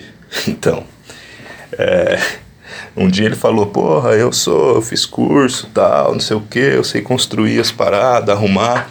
E eu tinha uma guitarra desde moleque, desde os 15 anos, que eu nunca toquei porque ela nunca funcionou. E eu falei, porra, arruma essa guitarra pra mim. Ele falou, demorou, levei pra ele. Ele demorou um mês tal. E falou, ah, essa guitarra não tem conserto não. Eu falei, porra, mano, tia de merda que você é. E aí eu fiquei pesquisando uns bagulho no YouTube e aí eu consertei a guitarra. Escutou, Lorandi, filho da puta? Aí, nessas pesquisas todas aí e tal, eu descobri a Cigar Box. E aí eu falei, porra, eu acho que eu posso fazer um negócio desse. E comecei a fazer, velho. Aí, como eu disse, esse péssimo hábito de transformar hobby em trabalho, eu comecei a fazer, comecei a vender. Aí nisso já veio, já vieram os pedais e os amplificadores e tal. É meio que isso, velho. Já faz um tempo você mora numa cidade longe do centro de São Paulo. E você, acompanhado da sua mulher, organizam umas feiras loucas por aí, né? Uns eventos diferentes tal. Conta aí pra nós o que rola. Então, cara, tem quase dois anos que a gente caiu fora daí de São Paulo. E a gente tá em São Francisco Xavier, que é distrito de São José dos Campos, uma cidadezinha miúda no meio das montanhas. E a gente mora no, no sítio aqui, velho, numa chácara. E foi muito louco a, a, a, ideia de vir para cá, porque tava, eu tava pirando nessas coisas de fazer os instrumentos e pandemia tal. Trancado no apartamento, ligava uma lixadeira, era um tormento pros vizinhos e para mim também, sabendo que tava incomodando e tal. E eu nunca pensei, mano, em mudar pro, pro mato nem nada. A Raquel que tinha essas piras. E eu pensava, pô, talvez seja legal, né? Um dia Daí, um dia ela viu uma casa, sei lá, na internet, falou, vamos lá visitar. Eu falei, porra, pra quê, cara? Vai lá andar, passear no meio da pandemia. No fim, a gente veio pra cá, olhou a casa, e a casa tem um porão, tá ligado? Grandão, assim, que é onde eu montei a, a oficina aqui. E aí, cara, mudou tudo. Eu falei, não, quero, quero mudar vamos, vamos, vamos. E, porra, semana seguinte a gente estava aqui. É, daí tem a, uma associação aqui, a Associação dos Produtores. E na verdade estava começando quando a gente chegou e a gente começou a fazer parte. E então essas feiras aí, é, quem monta é, é o pessoal todo, né? Todo mundo. E a gente faz parte. A Raquel tá mais nesse lance das feiras, por pelos trampos que ela faz, ela expõe e tal. E, e aí eu tô começando a organizar uns eventos nas, nas sextas-feiras, assim, à noite, que. Que aí é onde entra as coisas mais, mais de rock and roll, literatura e tudo mais. Para ter esse espaço aí também. Porque, pô, aqui tem. Tem artista pra caralho, mano. Tá? Tô pirando em ficar aqui no meio do mato com as galinhas. Muito obrigado pela entrevista, brother de trincheira. Você escreveu em uma dedicatória para mim essa frase. E eu achei o máximo. Como as pessoas fazem para conhecer seu trabalho e comprar seus livros? E se puder, indica um som que você está escutando aí. Valeu! Porra, mano, valeu você, cara. Obrigadão mesmo. Um abraço pro Mário aí também. Essa, essa coisa de brother de trincheira, eu ouvi de alguém, achei legal também, aí eu fico passando pra frente. É, cara, eu não tenho mais livro não. Tá saindo esse novo agora, que é a, a última vicinal. Tá rolando a pré-venda. Porque isso aqui sirva de divulgação. E mês que vem deve estar tá aí. Bom, tô ouvindo, mano. As mesmas coisas de sempre, uns blues velho aí. Uh, tem um cara que é o C6 Steve que toca com uma cigar box, umas guitarras, umas afinação diferente, três, quatro cordas tal, que eu acho legal pra caralho também. Uh, tem uma banda de aqui de, de São José dos Campos que eu conheço já tem um tempo, mas vou falar deles que eu tava ouvindo esses dias, eles estão com um disco novo aí, acho que do ano passado, mas eu curto mesmo o anterior, que chama Abismo ao Redor. É legal pra caralho. Ah, isso aí, mano. Valeu. Tamo junto aí nas trincheiras. Abraço. Valeu, Clebão, pela entrevista aí. E Marião, qual que é a sua dica aí do, do mês agora, né? Você tem Sabe que eu não sei, assistindo, cara. Eu tô- lendo, O que, que eu tô vendo? Ah, lendo também. Eu acabei de ler o livro da Pat Smith, O Ano Ah. do Macaco. Ano do Macaco, Achei Pat Smith. Foda, bem legal. É o último livro dela, né? Sim. Agora eu li o Só Garoto, Só Garoto é muito bom também. Só Garotos é legal, sim, sim. Esse é o mais clássico Comecei a dela. ler o outro que eu esqueci o nome, não gostei. Tem É, Devoção também, né? E tô lendo agora um cara chamado Jonathan Shaw. Jonathan Shaw. Que esse cara não tem nada no Brasil ainda. Assim, o, o- o tradutor dele mandou pra mim em PDF. É. Ah, ele é considerado o novo Bukowski. assim. É mesmo? É. E ele sabe que ele mora no Rio de Janeiro. Mas ele é Ele- americano? É americano. Ah, Ele mora no Rio. Ele foi, inclusive, agora em abril, foi baleado no Rio, num ô, assalto. louco. É. E esse cara, ele era um tatuador nos anos 80, eu acho. Muito famoso. Quando- A tatuagem era proibida nos Estados Unidos, na verdade, Ah. nessa época. E ele tatuava meio um porão, assim, meio Caramba. clandestinamente e tal. E aí ele começou a tatuar todos esses caras, o, Johnny Depp, o, louco. o Jim Jarmusch, o Iggy Pop e tal. Esses caras todos tatuavam com, com esse Jonathan Shaw. Deve ter aí, muita né? história, hein? Muita história. E aí ele, ele veio pro Brasil, ele já tinha morado no Brasil um tempo. Foi, foi preso no México. Cara tem uma história louca. Aí depois veio morar no Brasil, ele morou no Rio um tempão. Aí ele voltou para os Estados Unidos, agora, e, sei lá, sei lá, uns anos já. Ele tá, voltou a morar no Brasil, ele está morando no Brasil de novo, no Rio de Janeiro. E ele está se dedicando só a escrever. Porra. E ele conheceu o Bukowski, de verdade, Ah. né? O Bukowski falou pra ele, meu louco, maluco, vai viver pra depois você escrever. Caramba, que Isso legal. ele era jovem, né? Sim, sim. Ele conheceu, ele tá com 70, agora 70. Que acho. bacana. E aí ele mora lá no, lá no Rio, e ele escreveu alguns livros que são muito badalados lá fora. Aqui no Brasil não tem nenhum livro dele ainda.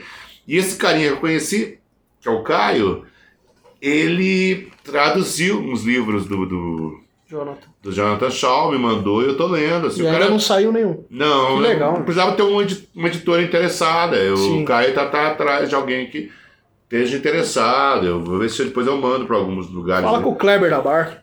é, é- o difícil é comprar É, os direitos, caro, né, né? bicho, Caro, da coisa da obra. não é? Sim, sim. Você lançar o livro, tudo bem. Uma Sim. uma editora pequena, eu conheço uma porrada de editoras Sim. pequenas. Sim.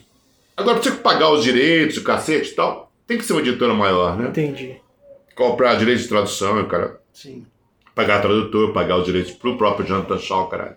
Quer dizer, então isso já fica complicado. Não dá pra um amigo nosso lançar. Sim, sim, sim, sim. O Kleber, ou sei lá, o Nocelli, que é meu amigo, do. Reformatório, Sim. ou lá do o, o Zé Luiz da, da, do Tarran, da, Sim. da Realejo, enfim, podia indicar, mas Uhum. não, não adianta, né? Sim. Tem que ser, tinha que ser uma, uma editora maior, assim, grande, para lançar esses caras. E aí eu acho que é, o pior que é muito bom. A, narrativa, a literatura dele é muito boa, Você realmente. leu dois? Eu tô lendo o primeiro o ainda. primeiro, tem, mais dois. Que o, Caramba. que o Que legal. né? mandou pra mim. Ler em PDF é chato. né? Chato, Ler no computador é muito sim, chato. Sim.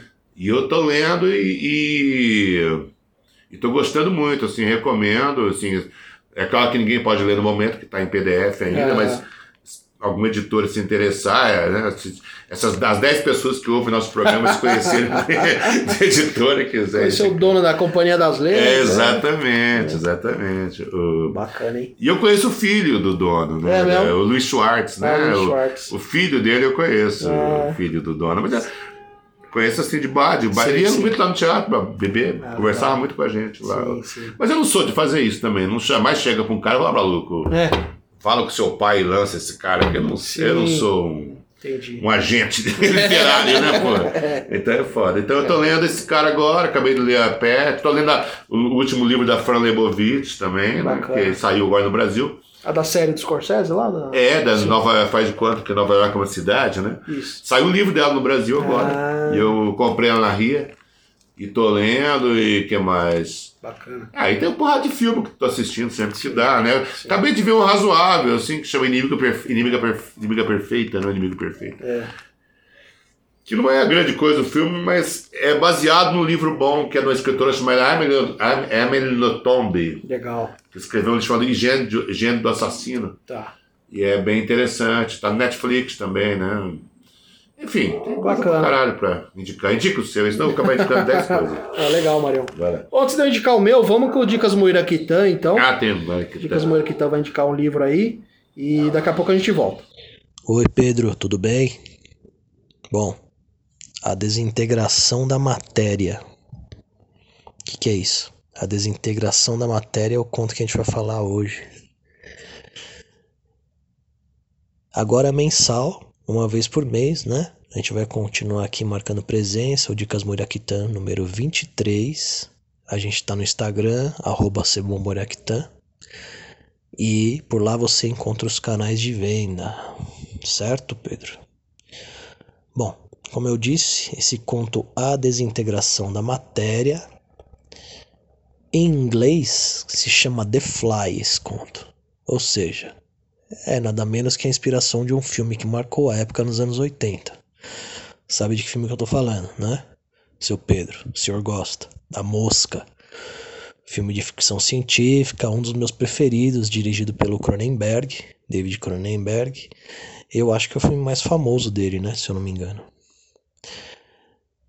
E é o seguinte, esse conto saiu no Brasil em uma antologia de contos de ficção científica que chama O Povoamento do Planeta Vênus, que tem inclusive um conto do Asimov também. A publicação é da editora Clube do Livro e a capa tem um fundo vermelho, é bem bonita, bem esquisita, aliás, mas é bonita. E tem a mosca verde gigante assim, peludona, dando a entender que esse conto, a desintegração da matéria, é, seria o de maior destaque do livro, né? E é engraçado que no livro a impressão que a gente tem é que todos os contos são do Asimov, né? Porque é um livro que está com o nome do Asimov, né? Assim, é Povoamento do Planeta Vênus e tem assim Isaac Asimov. E você vai lendo os contos separados e não tem, não tem os nomes dos outros autores, né? Só depois que eu fui pesquisar que eu vi que era uma antologia, que esse conto era do George Langland. Então, Dicas Murakita 23, A Desintegração da Matéria, conto do George Langland. Então vamos lá, chega de frescura. Vamos falar do conto, né? Então, A Desintegração da Matéria é um conto policial, né? É uma história de investigação. Começa quando o corpo do cientista, o doido lá do filme, né? Que faz o experimento da mosca, que é interpretado pelo cara do Jura- Jurassic Park, o cientista lá. Acho que é Jeff Goldblum. E esse cientista, ele. Esse cara sempre faz papel de cientista, né? Meio maluco. E logo no começo do conto, a gente descobre que ele morreu esmagado por um martelo hidráulico, né? E aí, o que que acontece? O que que é um martelo hidráulico, né? Só para não ficar muito... Você já viu quando tá construção de prédios? Com certeza quem mora aqui em São Paulo ou qualquer outra capital, acho que vê direto, né? Prédio subindo, barulho. Quando eles estão batendo a viga, fica tipo uma... Como se fosse um... Um outro um aparelho ali do lado que fica descendo uma, uma barra de ferro e batendo. Seria aquilo ali, o, martelo hidráulico. Ele é regulado tudo mais, controla o peso. Então, enfim, martelo hidráulico. E o cara teve a cabeça e o braço esmagados por esse martelo hidráulico na empresa do irmão. Certo? Que é o lugar onde ele fazia os experimentos né, e trabalhava. Uma diferença para o filme é que o protagonista não é o cientista mas é o irmão dele. E a esposa do cientista também tem uma importância maior do que, do que ele na história. Ocorre que esse irmão recebe uma ligação da esposa do cientista no meio da noite, onde ela assume que acaba de matar o marido. Ou seja, ela liga pro cunhado no meio da noite e fala assim: pô, matei teu irmão aí com um martelo hidráulico aqui na tua empresa. Né? Aí o conto já começa dessa forma esquisita pra cacete, né? E nisso entra um comissário para investigar. E depois de interrogar, pegar a pista daqui e de lá, ele conclui que a esposa do cara pirou e matou ele. Né? Eles fazem um teste lá, manda ela controlar o martelo hidráulico e tudo mais, ver que ela realmente conseguiria fazer aquilo. De alguma forma ela soube como fazer. E eles internam ela no hospício. O irmão do cientista fica com a guarda do filho do casal. E a coisa parece que fica assim, não tem, ele continua investigando, mas at- até aí foi isso, ela enlouqueceu e matou o marido, porque a mulher não está demonstrando as faculdades é, mentais é, em regularidade, assim, ela tá meio fora de si, não fala nada com nada, mas enfim. E eu acho que talvez esse começo estranho, né, deve ter chamado a atenção do Cronenberg para querer fazer o filme. Porque o que acontece? Aí a mulher lá, a esposa do cientista, tá no hospício e ela começa a caçar mosca no hospício. Ela pega a mosca com a mão e fica olhando as moscas e depois solta. Aí tem uma hora que uma enfermeira mata uma mosca, ela vira o capeta. Ela quer partir para cima da enfermeira, diz para ela não fazer isso. E em paralelo a isso, o filho do cientista, que tá lá morando com o tio, pergunta para ele se as moscas vivem muito e começa a falar muito sobre uma mosca de cabeça branca e peluda. Aí o tio fica abismado, né, com a situação. Ele começa a ficar encanado com essa história de mosca, mosca branca, branca de cabeça peluda, e pensa em falar pro investigador, mas aí ele se segura, né? Tá. E o investigador, o investigador é um coitado, ele fica tentando interrogar a mulher que está no hospício e ela se recusa a, faz, a responder qualquer pergunta rele mais relevante sobre o caso. Quando ele pergunta algo que incomoda, ela só olha para o nada e fala assim: Não posso responder essa pergunta, não posso responder essa pergunta. Sempre assim, então não tem nem como ele chegar até ela, é muito difícil. Só que o irmão vai fazer uma visita para ela, né? O cunhado, né, no caso, vai fazer uma visita para a cunhada lá na, no hospício. Aí eles começam a conversar e tal. Ela leva ele para um lugarzinho que é dela lá, que, que ela tem um banquinho de madeira. E ele, sem forçar muito a barra, mas indo pelas beiradas ali, começa a perguntar para ela sobre o que aconteceu. Porque afinal o irmão dele morreu, né? E aí ela fala a mesma ela faz para ele a mesma pergunta que o moleque lá, o filho faz. Ele fala: Você sabe quanto tempo as, as moscas vivem? Aí que vem a sacada do cara, porque ele pega e fala que em vez de ele falar que o filho tá falando a mesma coisa, né? Seu filho tá falando a mesma coisa, ele fala que ele mesmo pegou uma mosca branca e prendeu.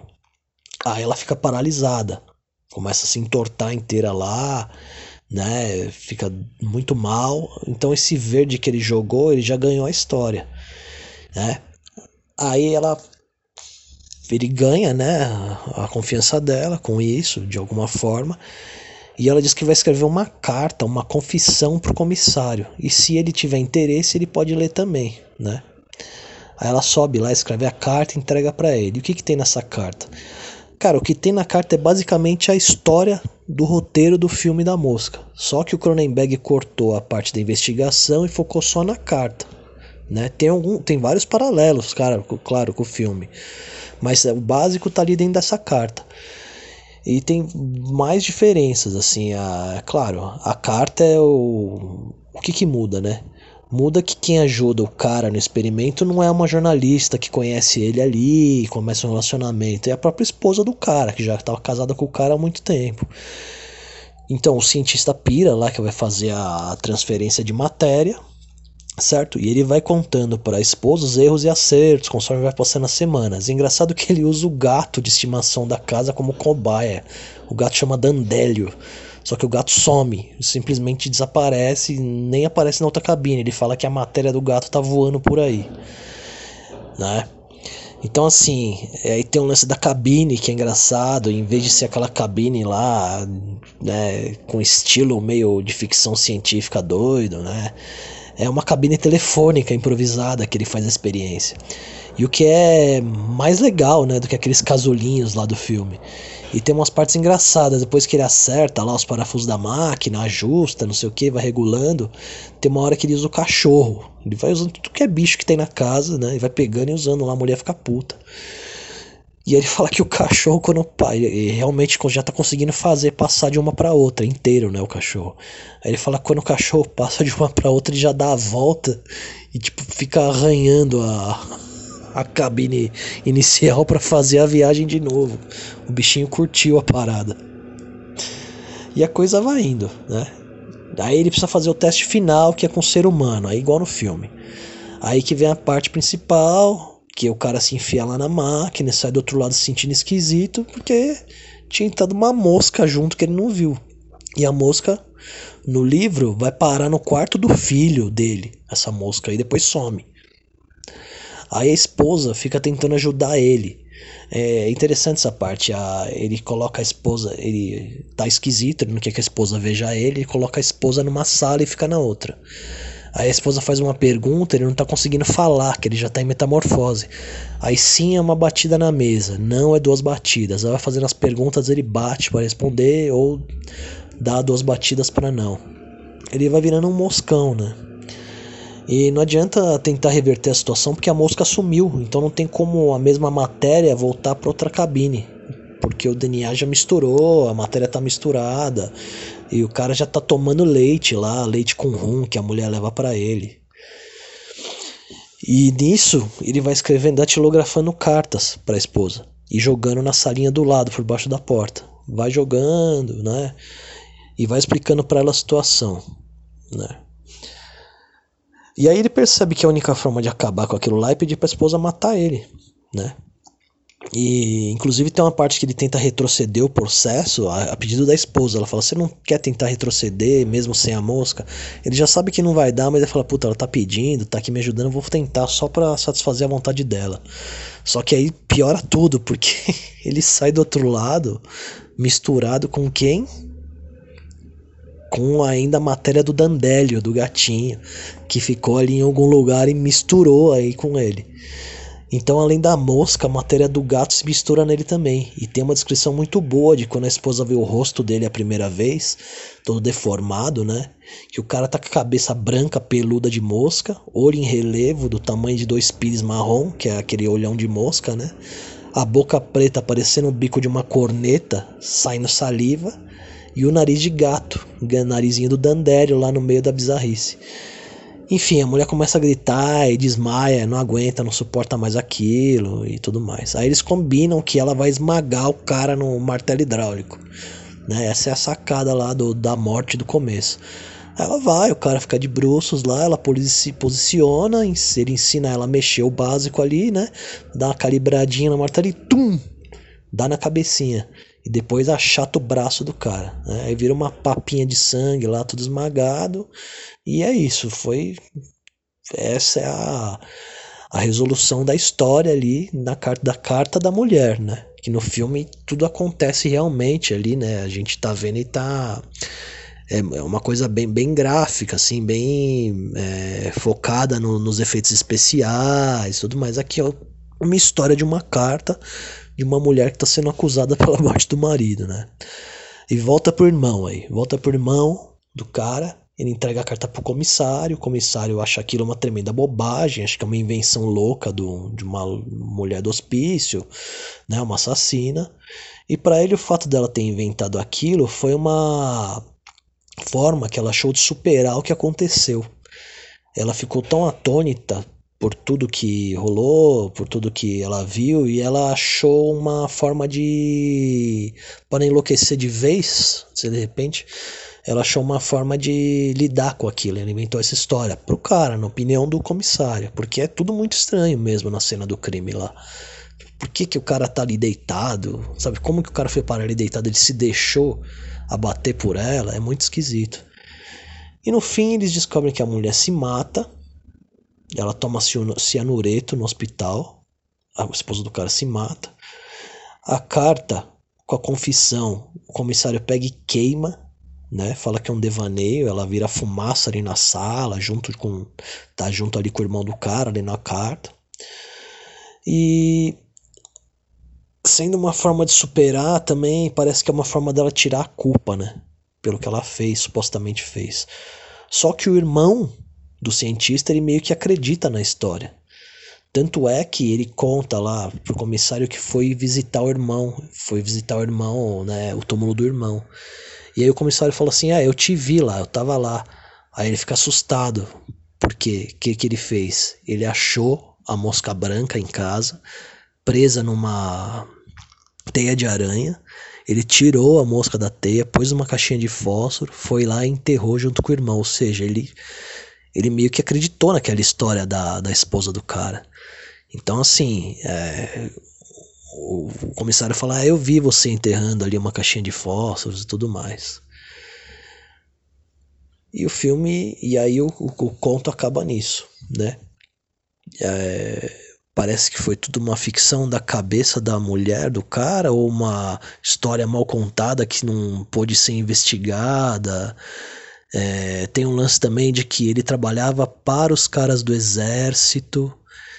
Né? O filme se passa na França, né? O filme, desculpa, o livro, o filme tô confundindo tudo. O livro se passa na França, né? E os nomes são todos franceses. Eu não, eu não falei aqui para não complicar, porque, pô, falar fran nome francês é embaçado. Mas é isso. E tem todas essas.